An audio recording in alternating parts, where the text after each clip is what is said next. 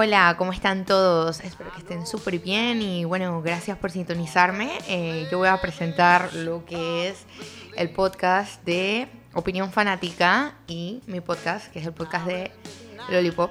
Así que eh, bienvenidos Miku y Roberto de Opinión Fanática. ¿Cómo están chicos? Súper bien, súper bien. Ahora, gracias por la invitación, primero que todo. Bueno, sí, eh, emocionados con lo que va a pasar hoy en este podcast. Un mega tema que viene bajando. A ver qué dice el amigo Roberto. Yo feliz por acá, gracias Laura. Eh, feliz de estar representando Opinión Fanática por acá. Y como siempre, activos, listos para hablar de lo que nos apasiona. Bueno chicos, ya este tema ha sido como que bastante conversado, pero yo siento que ha sido para mí algo que me ha impactado muchísimo. Y bueno, yo quería hablar un poquito, chicos, de cómo va a ser en Barcelona sin Messi y cómo va a estar Messi. O sea, vamos a hablar de cómo van a quedar estos dos equipos y qué pasaría si se enfrentan en una Champions. Uy. es un tema bien polémico porque ya sabemos que, bueno, primero que todo Messi ya forma parte del PSG y en el fútbol no hay pasado pisado, como dicen. Ya tiene que pensar en lo que viene siendo su, su, nuevo equipo, su nueva capital, que viene siendo París, y pelear por lo que él quiere, que es la Champions, al fin y al cabo. Y sea quien sea que se cruce en el camino, no tienen que haber sentimientos ni colores para lo que es su, su objetivo. Exacto, digo, y haciendo el preámbulo, lo que dice Laura, el tema sigue y no va a parar porque es la noticia más importante del fútbol, tal vez no de la historia, pero una de las más importantes. Eh, ¿Quién se esperaba que Messi así por lo menos yo no, esta temporada que Messi dijera que se va, fue duro. Entonces, ¿qué, qué, qué me vas a decir, mano? A ver, tú dices que no es la más importante de la historia, pero ¿tienes alguna que sientas que es más importante que esa? Y yo no sé, nada más tengo 23 años de vida, yo no sé qué habrá pasado antes de que yo naciera, algo más impactante, yo no sé, yo no sé si cuando Maradona llegó al Napoli eso fue un shock para el mundo, yo no puedo saber eso. ¿Tú lo sabes? Yo no. Entonces, si no es la más, es una de las más. No, yo creo que es la más. Yo soy muy por la más. Entonces es la más. Cuando Cristiano se fue a la Juve también fue un revolcón. Wow. Esta es la segunda más importante. Ya. Entonces. Eso también fue bastante difícil. Sí. Inclusive yo, que siempre he sido del Barcelona, cuando yo vi que Cristiano se fue, perdí como el sentido. Porque siempre estaba acostumbrado a un clásico que Claro. era Con Messi. Cristiano. O sea, los equipos que eran antes ya no son los que son ahora, pero creo que es oportunidad de que las nuevas generaciones den como que lo mejor de sí mismas y creo que para ambos, tanto como para Messi como para el Barcelona, la separación fue buena, por más que nos duela a todos y siento que crean más espacios para poder generar más oportunidades y sin tanta presión de que todo gira en torno a lo que hace Messi, cómo se mueve Messi y poder ver cómo replantear el equipo desde cero. Sí, sabemos que tiene un problema económico, que tiene un montón de problemas por directivas deficientes. No vamos a entrar en detalles de eso, porque si no me voy a molestar. Nah. Entonces, bueno, yo quisiera saber, chicos, ustedes cómo ven al Barça sin Messi. Ya, eso sí, a eso iba. Ahora, eh, ahora el Barça se queda sin Messi. Yo también lo veía como una separación necesaria ya para el Barcelona. Y les va a venir bien dentro de todo, tal vez no en el corto tiempo, porque pierden a su mayor figura, eh, el que llevaba el balón, al que se cargaba el equipo al hombro cuando más lo necesitaban, El que hacía todo sin correr. literalmente hablando, sin correr, porque ya ni corría. Y de una u otra forma hacía todo. Entonces, ahora el Barça se queda sin Messi, empieza la reconstrucción del equipo. Y no sé cómo les vaya a ir. Hay que ver cómo van a jugar con sus fichas. Trajeron muy buenos jugadores ahora eh, y gratis a Depay y a el Kun Agüero. Eh, soy City, me gusta el City, así que el Kun va impreso en mi corazón. Eh, ya se lesionó, todos sabemos que está hecho de cristal. Pero aparte de eso es un muy buen fichaje, todos sabemos la calidad de delantero que es. Y bueno, tienen como tres delanteros centros. Ahora tienen hasta cuatro potencialmente. Tienen a Depay que puede jugar de delantero centro, pero tienen a Griezmann, tienen a Brightway, tienen al Kun. Entonces eh, hay que ver cómo van a acomodar esa formación, ¿no? Eh, me gusta mucho cómo juega Griezmann de delantero centro. Yo creo que es su posición ideal. Eh, cuando estaba Messi no lo solían colocar de delantero central. Entonces vamos a ver si a veces se da la oportunidad. Eh, Depay jugaba en el Olympique de extremo, así que capaz se puede adaptar a jugar bien de extremo acá y reemplazar a Messi. Eh, por el otro lado puedes poner tal vez a un Dembélé, si es que no está lesionado, porque la mitad de la temporada está lesionado. O tal vez te podría poner a, no sé, un Pedri. Miku, tú que eres Pedri por la derecha, ¿te atreverías? No, no me atrevería. Primero que todo, te iba, te iba a corregir o te iba a dar la notificación de que a Eric García no le dio tu comentario porque lo obviaste y él también llegó gratis a Barcelona. Ah, perdón. Pobrecito Pero él. está, está hablando de los delanteros. Pobrecito él, para empezar por ahí. hablando de Pero, delantero, mano. pero no, eh, es complicado porque la idea originalmente sería buscar un Barcelona que juegue con Griezmann, Depay y posiblemente Dembélé si está en buena forma. Pero entonces tienes que yo jugaría con un Griezmann mucho más retrasado que sea el que mueve el balón y los hilos del equipo en ese, último cuarto de cancha. Pero ¿cómo pones a un Griezmann jugando entre comillas de 10 y teniendo un mediocampo donde estén Busquets, que es el capitán indiscutible del equipo, el que más vigencia tiene, el líder del vestuario, pones a un De Jong que funciona bastante para ayudar a, a Busquets, que obviamente los años le pesan, y un Pedri que viene siendo mágico en todo lo que ha sido la temporada pasada, tanto en la selección española como en el Barcelona.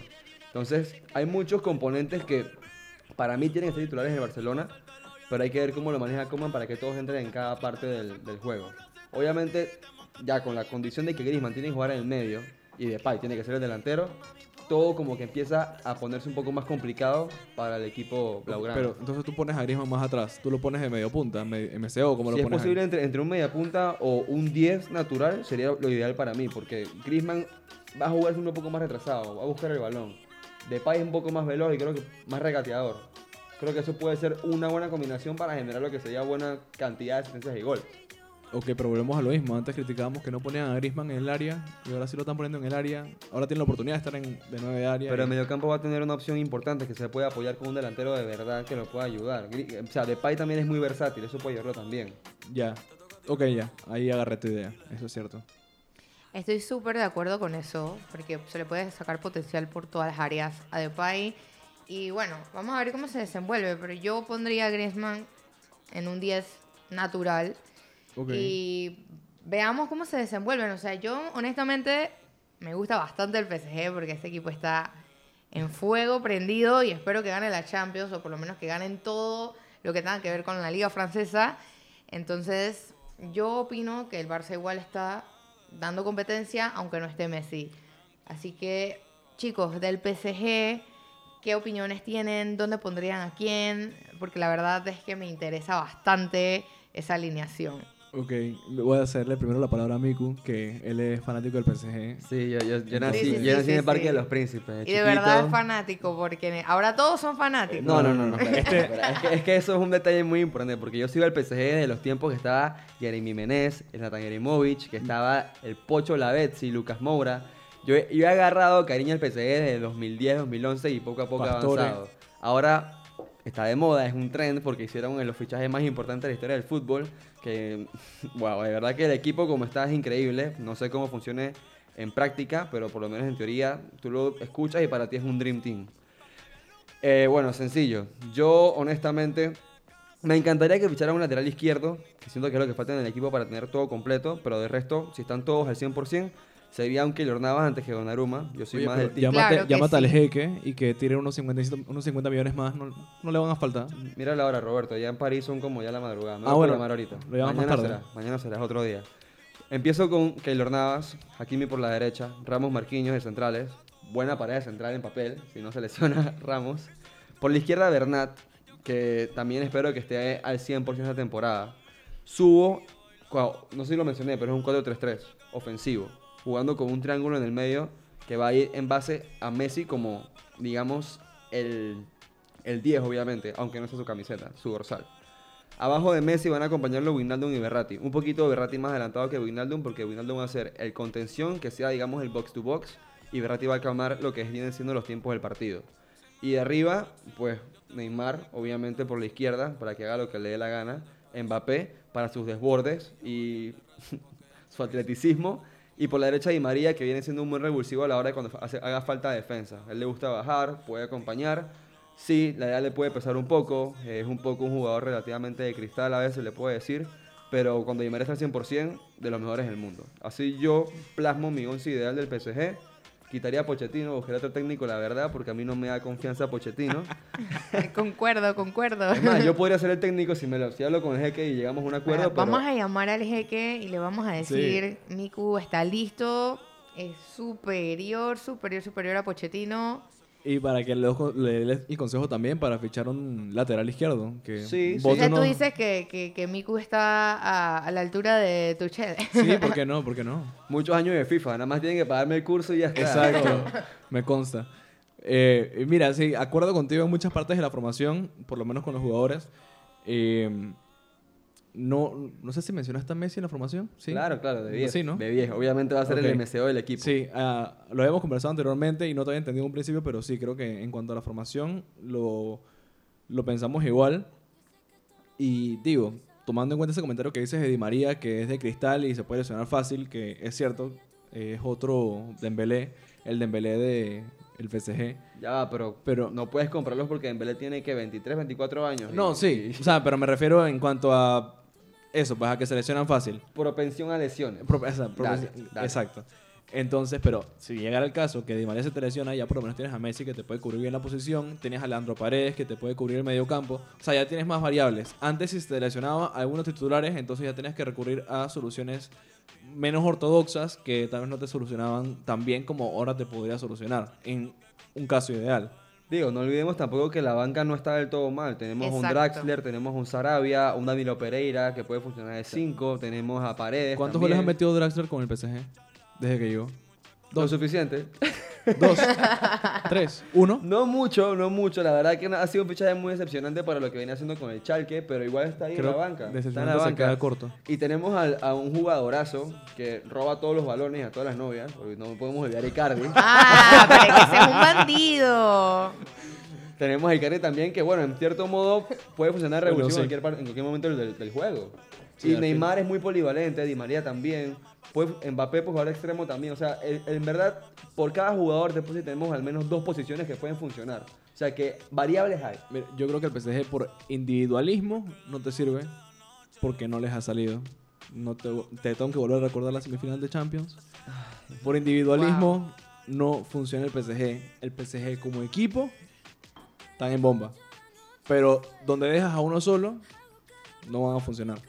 Entonces, ahora que tienen este conjunto, que tienes al mejor regateador, creador, goleador, y adicional tienes Mbappé a Neymar Di María. y a Di María, entonces, ¿qué más quieres? Eh, yo no soy de- del team de dividir a Messi y Cristiano, los pongo al mismo nivel, pero tienes a uno de los mejores jugadores de la historia ahora, en, creándote ese juego que, nada más Messi sabe hacer. Entonces, ahora combinando ese punto con un Neymar, un Mbappé y un Di María, eso está letal. No, sí, como te Mbappé suena un Dream Team. O sea, son las Olimpiadas de, de, de baloncesto y Estados Unidos está ahí con todos los manes locos. Es la misma comparación. Sí, La literal. cosa es ver si en papel lo que plantea Pochettino funciona. Porque, o sea, Pochettino, o sea, si yo fuera entrenador del PSG, yo les doy un balón y les digo, hey, clase de educación física, jueguen ustedes. Porque no tengo nada que enseñarles, nada Birria, que decirles. dale. Hay Nada que, más agarra la hay que ver qué tal. Es que ni porque- siquiera la defensa, porque Sergio Ramos me va a quitar el puesto a mí. Como, como técnico. O sea, no hay manera de que yo pueda decirle algo a ese equipo. Y Pochettino para mí no tiene el carácter o por lo menos la personalidad de poder manejar ese vestuario. Mucha papaya para ese perico. Totalmente, totalmente. Y O sea, Pochettino- buena. Pochettino, no sé si, es que no sé si considera como motivador, como técnico, no, no sé cuál es su, su principal función, más allá de lo que logró hacer con el PSG la temporada pasada, que era generar una estructura defensiva más sólida, porque era el principal debacle del PSG, pero no lo veo como un técnico que pueda agarrar y decir a Mbappé, hey, haz esto, esto y esto. O sea, no, no tiene la, la actitud. Es que, o sea, yo siento, y disculpa que te interrumpa, que fue un buen técnico en el Tottenham, pero siento yo que ellos mismos, o sea, los jugadores mismos ya saben como que cómo van a poder hacer las cosas. Pero vamos a decir que él mismo, o sea, necesitaremos algo con mejor calidad para que pueda armar ese equipo, porque es un equipo monstruoso, que tiene mucho potencial y que yo espero mucho, porque para mí está empezando algo muy nuevo en el fútbol. O sea, yo jamás me imaginé ver a Messi jugando con Sergio Ramos, o Nadie. sea, ni en una realidad alterna, y estoy bastante emocionado por eso. Sí, nadie se imaginó jugar, eh, ver a Messi y a Sergio Ramos en el mismo equipo. Eh, o sea, creo que son las cosas más impactantes de todo este cambio. Eh, eso que decías de Pochettino, o sea, sí, le fue bien. Depende de tu definición de bien. En el Tottenham no ganó absolutamente nada. Llegó a una final de Champions. Para mí llegó de a Coco a esa final de Champions. ¿A quién fue que Pero por eso, para un Al equipo City, bro. así, Ah, con la mano llorante. para un equipo así, no. Eh, Entonces, ahora, no, pero exacto, ahora llega el PSG, para mí se le queda demasiado.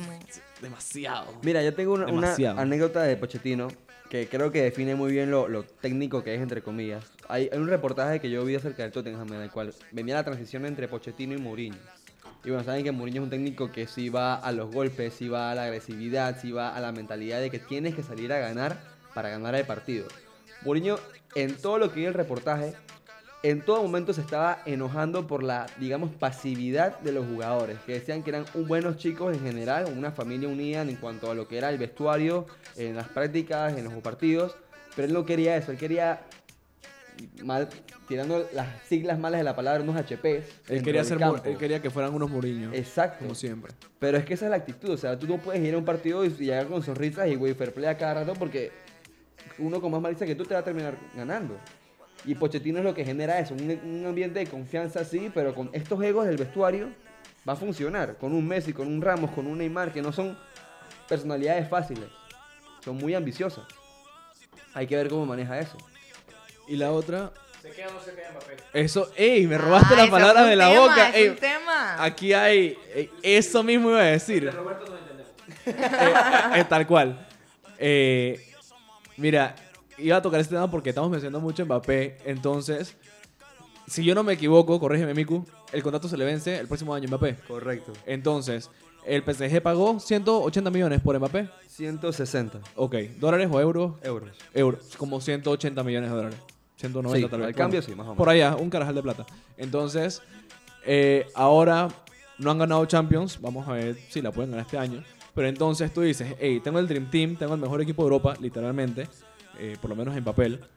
Y me aventuro a Champions porque yo creo que la puedo ganar y creo que tiene todo lo necesario para hacerla. Pero entonces no la ganas y el siguiente año se te puede ir Mbappé gratis al Real. Pero es que Entonces- o sea, es que dijo que no se iba a ir. Ya sí es que dijo que no se iba a ir. Bueno, Mbappé puede hacer lo que le dé la gana. Sería tonto Mbappé irse esta temporada por el equipo Yo- que tiene y por lo que pueda armar con este equipo.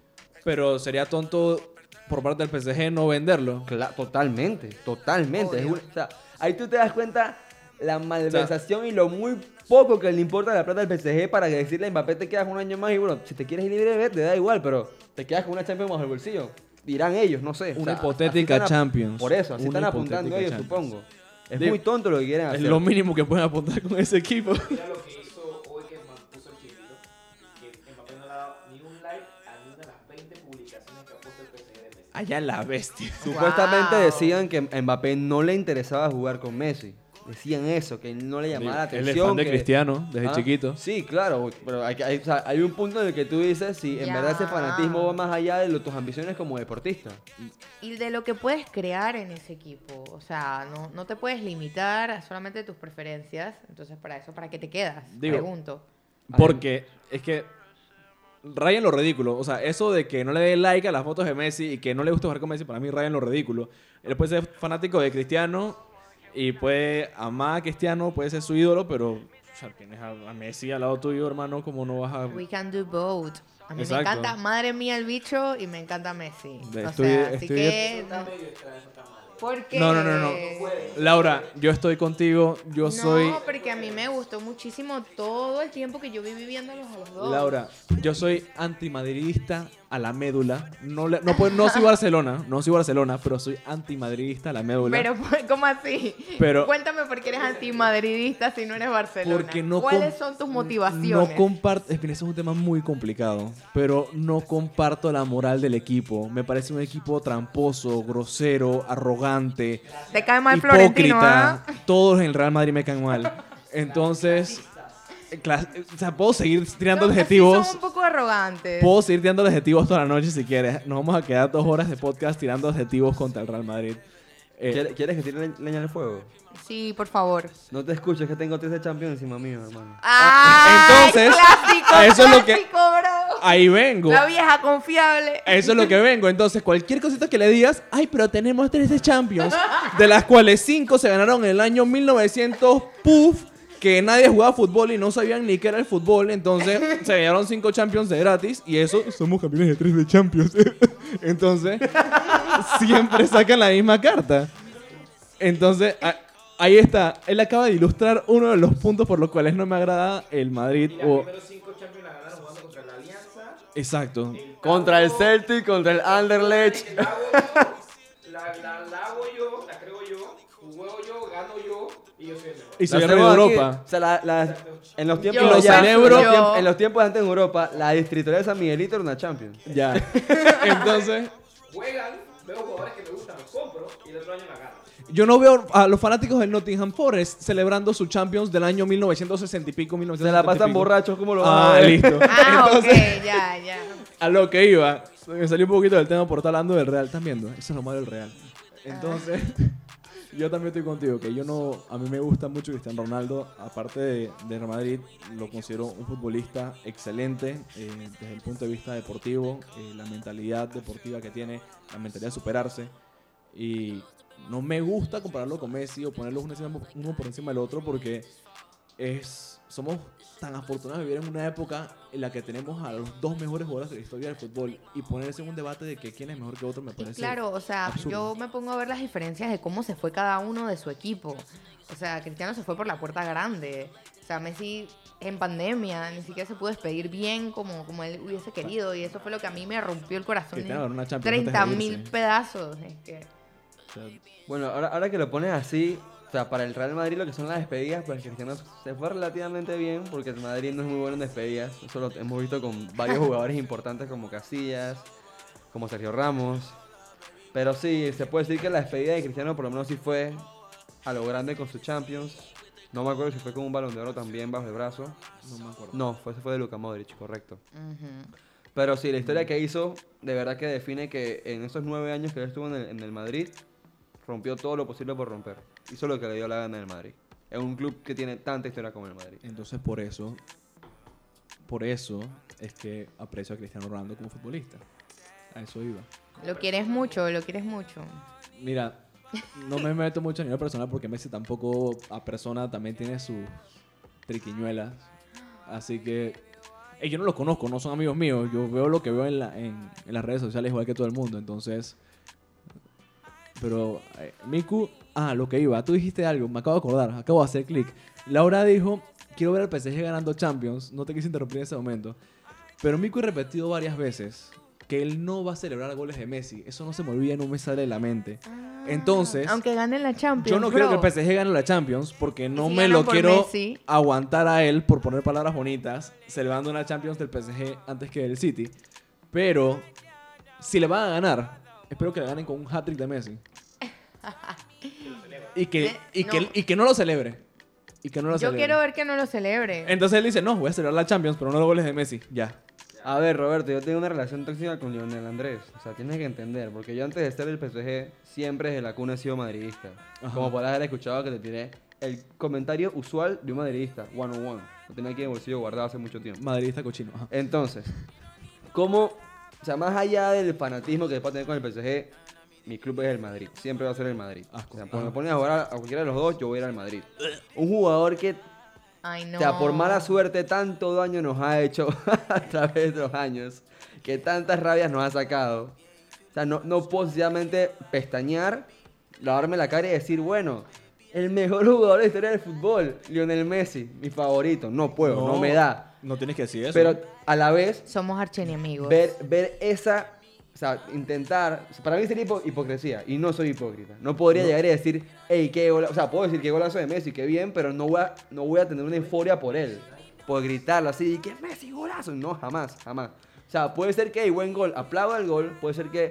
Da igual ponga que el- Mbappé. Ponga el puño al cielo y diga, No "Ay, qué bien", like. pero no voy a gritar el gol, no, no me van a hacer gritar el gol. No, no. Por muy diferente que sea el escenario, por muy grande que sea, Mira. no me van a hacer gritar el gol. Yo no soy Barcelona. Yo veo los partidos del Barcelona. No se me olvida el gol que le metió el, al PSG. Esta te- la última temporada de Champions, que le metió un gol como desde la media cancha. Ah, Bro, lo, lo grité como si yo fuese barcelonista, porque es que el man está fuera de otro mundo. Entonces, yo no le voy al Barcelona. Veía los goles de Messi en el Barcelona y los gritaba como si fuese barcelonista porque el man está fuera de orden. Tú no Entonces, puedes comparar el daño que te ha hecho a ti Messi que a mí. eso puede ser. Ahí está. Ah. Aunque sí Ah, me hizo. Champions porque eliminó al City dos veces de Champions. Me Pero hizo el, daño. el City es el City, Roberto. Ajá, es mejor que el PSG. Mmm, debatible, han llegado a finales ¿Qué? de Champions. Espérate. ¿Qué pasó el año pasado y qué pasó hace Ah, tres ¿Cuántas años? finales, ¿Cuántas finales han llegado ambos? A una. ¿Y Bueno. cuántas, cuántas veces eliminó el PSG en Eso no Champions? importa, al final, ¿quién Ah, listo, ahora no importa, ¿no? Ahora no importa. Ok, se han enfrentado dos veces en fase eliminatoria, dos veces ha salido eliminado el PSG, pero eso es coincidencia. ¿Verdad? Sí, cosas de la vida. A, a ver, Roberto, eh, ¿y tú qué esperas? ¿Quién, quién le haría competencia al PSG en la Champions? Obviamente el City. Obviamente. ¿Y qué puedes decir? Y- ¿Te hubiese gustado ver a Messi en el City? Ok. ¿Cuál Sí, hubiese sido el escenario? Sí, pero no. A ver, cuéntame por ver. qué. Yo, como te digo, me- eh, para mí Messi es uno de los mejores de la historia, eh, junto a Cristiano. Tenerlo en el, en el City se fuese, hubiese sido una bendición. Más bajo hablando de Pep, porque Pep lo creó. Gran conexión. Entonces, eh, sabemos la magia que Pep ha hecho por- con el City, por lo menos el último año. Es el mejor City que he visto desde que soy fanático. Y tenerlo en el City hubiese sido muy cool. Eh, creo que hubiese funcionado muy bien, tal vez de falso 9. Creo que esa es la, la formación que hubiese implementado Pep con Messi ahí. Eh, con Sterling, con Mahrez por las bandas, eh, con Phil Foden que está creciendo brutal. Tienes a De Bruyne. O sea, imagínate una conexión De Bruyne-Messi en el campo. Wow. Exacto. Entonces, de que me hubiese gustado, me hubiese fascinado. Una belleza de equipo. Pero ahora, el downside es lo mismo que ve Miku con el PSG ahorita. Es que hubiésemos estado obligados a ganar todo. La presión que Entonces, genera Messi. Es una presión fuerte que te digan que vas para la Champions con el mejor equipo de Europa y que no la ganes. O sea, quedas peor de lo que ya ha quedado el City en los últimos años. Entonces esa es la presión que está teniendo el PSG ahorita. Y si bien el City con todo el equipo que tiene también tiene la presión porque también tiene un equipazo, Sí. Pero teniendo a Messi estás prácticamente obligado. Entonces, Jack Grealish por 100 millones. exacto, eso es una... Exactamente. A eso iba. eso Yo iba a iba a decir. mencionar Entonces, ese tema. Eso iba a decir. Ah. Yo lo sé. Eh, desde que empezaron a sonar los rumores de que querían pagar 100 millones de dólares por Grealish. 100 millones de libras, perdón. 140 millones. 117 millones. Entonces, eh, me gusta Grealish, es un muy buen jugador, pero para mí no vale jamás esa cantidad de dinero. A lo mucho le pongo 70 millones de dólares por el mercado inflado que está, pero ni cerca le pongo ese dinero. Entonces, eh, estaban con esa ambición de querer comprarlo, de querer comprarlo, que tampoco me parece un jugador necesario porque tienes a Bernardo Silva, que para mí es uno de los mejores mediocampos ofensivos que hay eh, actualmente. Me parece demasiado menos... Eh, se me fue para... eh, Menospreciado. menos- no menospreciado, eh, infravalorado Ok. Súper infravalorado. Entonces, eh, ahora traes a Grealish, que le está haciendo la competencia. Hay rumores de que Bernardo Silva se quiere ir. Y, honestamente, me parece un desperdicio de dinero. Así que, ahí está. El por qué sí y el por qué no me hubiese gustado que Messi fuera. El City es el que le puede hacer la competencia al PSG. El Real, si te pone las pilas, lo puede hacer. Sí, también. Y yo creo que sí se pone las pilas. Eh, Datitos lo explicó muy bien ayer. Yo no lo justifica había... su respuesta. Eh, en el live que hicimos con Tatito Rivera, no lo, había vis- no lo había tomado en cuenta, no lo había analizado bien, pero con la explicación que él me dio, es cierto y creo que no debemos dar por sentado el real. Si te ponen las pilas, creo que tienen el equipo necesario. Si las lesiones los ayudan, porque el año pasado, No Casemiro. Es que ahí está el problema. ahí está el problema. Por nombre, tanto el Madrid como el Barcelona se pueden descartar. Por Y el nombre, Chelsea. Por nombre. Y el Chelsea también. Pero el problema es ver si al fin y al cabo las lesiones que al Madrid lo, o sea, lo dañaron la temporada pasada son lo que puede impedir que el equipo siga avanzando. O sea, el Madrid hizo un muy buen papel la temporada pasada con lo que tenían de, de plantilla y con las lesiones que tuvieron. Tuvieron más de 60 lesiones en toda la temporada y aún así llegaron a las semifinales de Champions. Acerca de pasarla a final. Entonces, por nombre, vuelvo y repito, o sea, si el Barça tiene todos sus nombres bien y funcionan, es un equipo temible de todas maneras. Nunca se puede descartar, igual que el Madrid. Pero obviamente ahí va la preparación física del equipo, cómo los trata la temporada y los recambios, porque como dices, ni Modric ni Cross van a aguantar una temporada completamente. Tienen que depender de Valverde que haga el recambio, de Odegaard que haga el recambio, si es que no se va, porque esa es la otra cosa. Pero por lo menos por plantilla, nombre, tiene. Hay que ver cómo funciona en el campo. Y ahora con Ancelotti también recuerda que está entrando un, un nuevo. que Pintus. trae- Tata Pintus, porque trae trae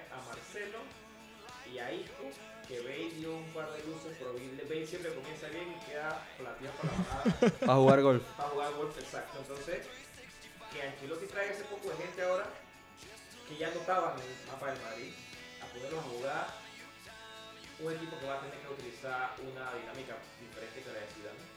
Totalmente. Muy Es diferente. un año, es un año de transición, papá. Es que ya de por sí, Octavo, que ahí para adelante, cuarto más o menos, si no le toca un mal match. el año pasado era transición, pero Zidane escenificó y, y propuso un juego tan bonito que le funcionó más que ya la temporada. Entonces hay que ver si ahora con Ancelotti agarran esa noción del juego que tenían con Zidane, que para mí ha sido el juego más bonito que he visto del Madrid, y le funciona para buscar las fichas que necesitan para la siguiente temporada, o empezar desde cero todo un proyecto que vamos a ver cómo va a terminar Es que a final de temporada. También hay, hay una cosa que ver y es que hay que empezar que hay que, pe- perdón, hay que esperar que arranque la temporada. No me gusta mucho hablar sin haber siquiera ver eh, ver cómo están jugando los equipos, cómo están en forma porque hay que esperar que agarren forma, que vayan mejorando porque ves al City que jugó el Community Shield con el Leicester y eso no está ni a un cuarto de lo que era el City la temporada pasada. Vimos a un Chelsea jugando contra el Villarreal en la Supercopa de Europa y era un Chelsea que le estaba costando generar gol. Entonces, eh, hay que esperar que agarren forma. Es eso. Esperemos que agarren forma los equipos y yo creo que pues, se puede dar un criterio más formado de quiénes pueden hacer la competencia del PSG.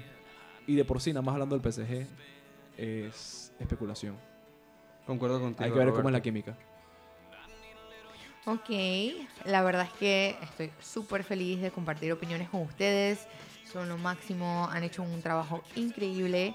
Y bueno, este ha sido un episodio más, un episodio menos. El primero de tantos y el primero de muchos. Estoy súper complacida. Así que bueno, espero que nos sintonicen más adelante. Y bueno, les digo adiós, chicos. Nos despedimos. Hasta luego, Laura. Gracias por la invitación y bueno, un placer estar aquí el día de hoy. Un placer para los dos estar aquí. Muchísimas gracias. Cuando quieras. Siempre venimos por más. Adiós.